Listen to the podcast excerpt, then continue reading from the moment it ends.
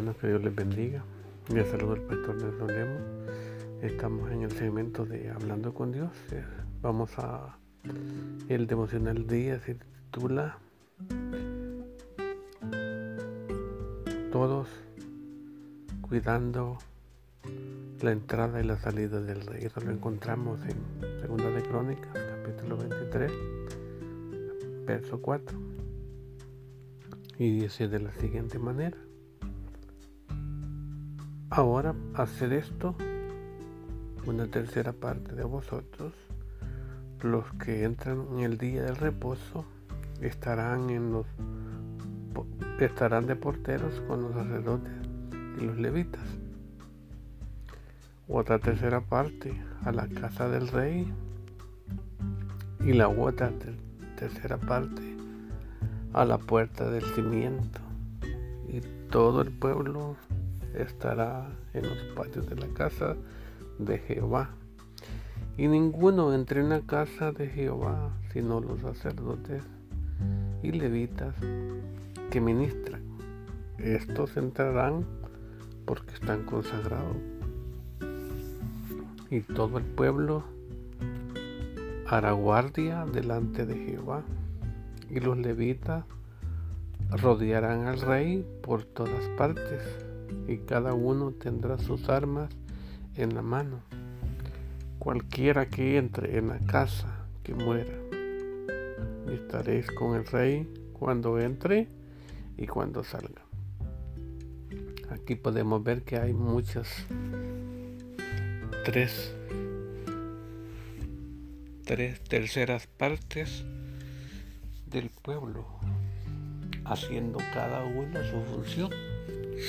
Unos iban a estar listos para poder entrar a la casa de Jehová, pero solo los levitas y los sacerdotes.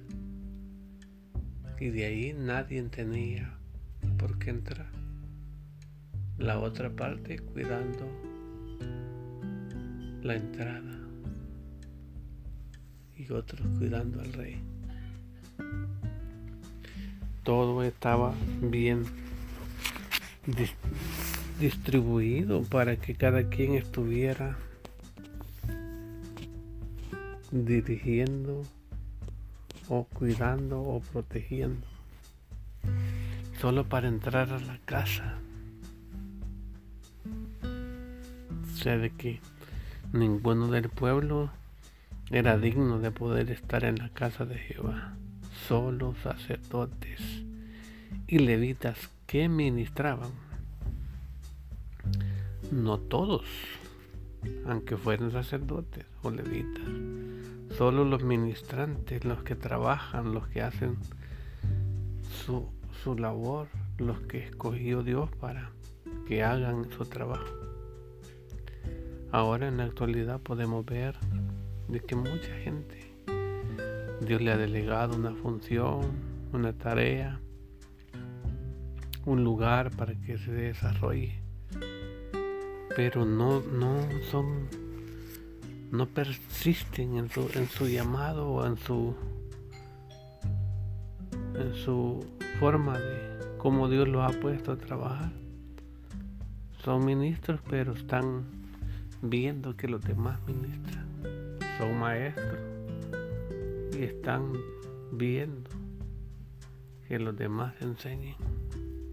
Sus hijos en el abandono sus hijos en distracciones del mundo. Están perdiendo sus hijos en su propia casa. Pero cada quien, como dice aquí, toma sus propias decisiones de qué forma lo hace. Pero aquí hay algo que me, que me hace temblar, porque dice de que los que están rodeando al rey dice que están con las armas en la mano y cualquiera que entre a la casa no lo van a dejar. Dice que muera. Porque ellos van a estar con el rey cuando el rey entre y cuando el rey salga. Y, y los levitas y todo Judá lo hicieron todo como lo habían mandado. El sacerdote Joyada y tomó cada jefe a los suyos, a los que entraban el día de reposo y los que salían del día del reposo, porque el sacerdote Joyada no dio licencia las compañías. Dio también el sacerdote Joyada que los jefes de centenas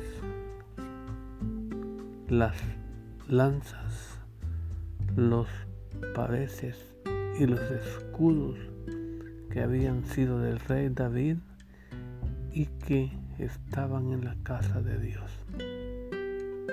Y puso en orden a todo el pueblo teniendo cada uno su espada en la mano, desde el rincón derecho del templo hasta el izquierdo, y hacía el altar y la casa alrededor del rey por todas partes.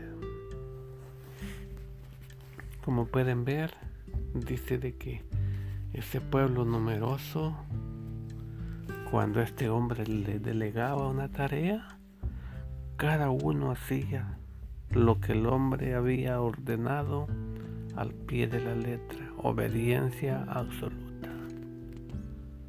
porque ese pueblo había visto la mano de Dios en todo, su esplendor, cómo había estado con David, cómo David siempre fue respaldado por Dios.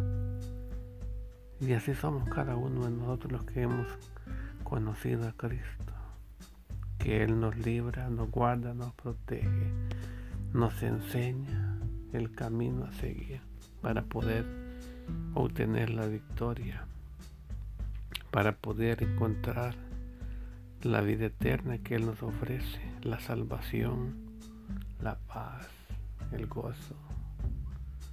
Pues nos vamos a gozar de todo lo que vivamos, porque Dios quiere que nos mantengamos gozosos, llenos de lo que Él nos ha dado, agradecidos con Él por darnos la oportunidad de haberlo conocido de haberle dado la oportunidad de que Él obre en nosotros. Ese es un regalo inmerecido que no nos ha costado nada solo creer en Cristo y obedecer lo que Él como, su, como sumo sacerdote Él nos enseña de que Él es nuestro Señor y nuestro Salvador, es lo único que podemos confiar, en el único que podemos nosotros pues depositar nuestra confianza en Él, porque Él es el único fiel, el único verdadero, el único que dio su vida por la de nosotros.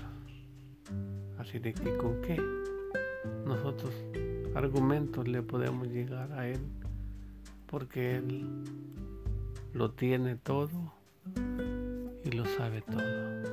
Así de que mi hermano y amigo, que estés donde quiere que te estés, si estás viviendo dificultad, busca en la palabra de Dios el consejo que hay para tu vida. Dios te va a hablar por medio de la lectura, pero yo te recomiendo que creas en el Rey del Universo en Cristo Jesús, el que nos ha llamado a que le sirvamos, porque Él es el único que nos ama con amor eterno. Así de que, que Dios te bendiga, que Dios te guarde y que encuentres el consuelo que tú necesitas por medio del Cristo Jesús, el que te ama como nadie. Que Dios te bendiga y nos escuchamos a la próxima.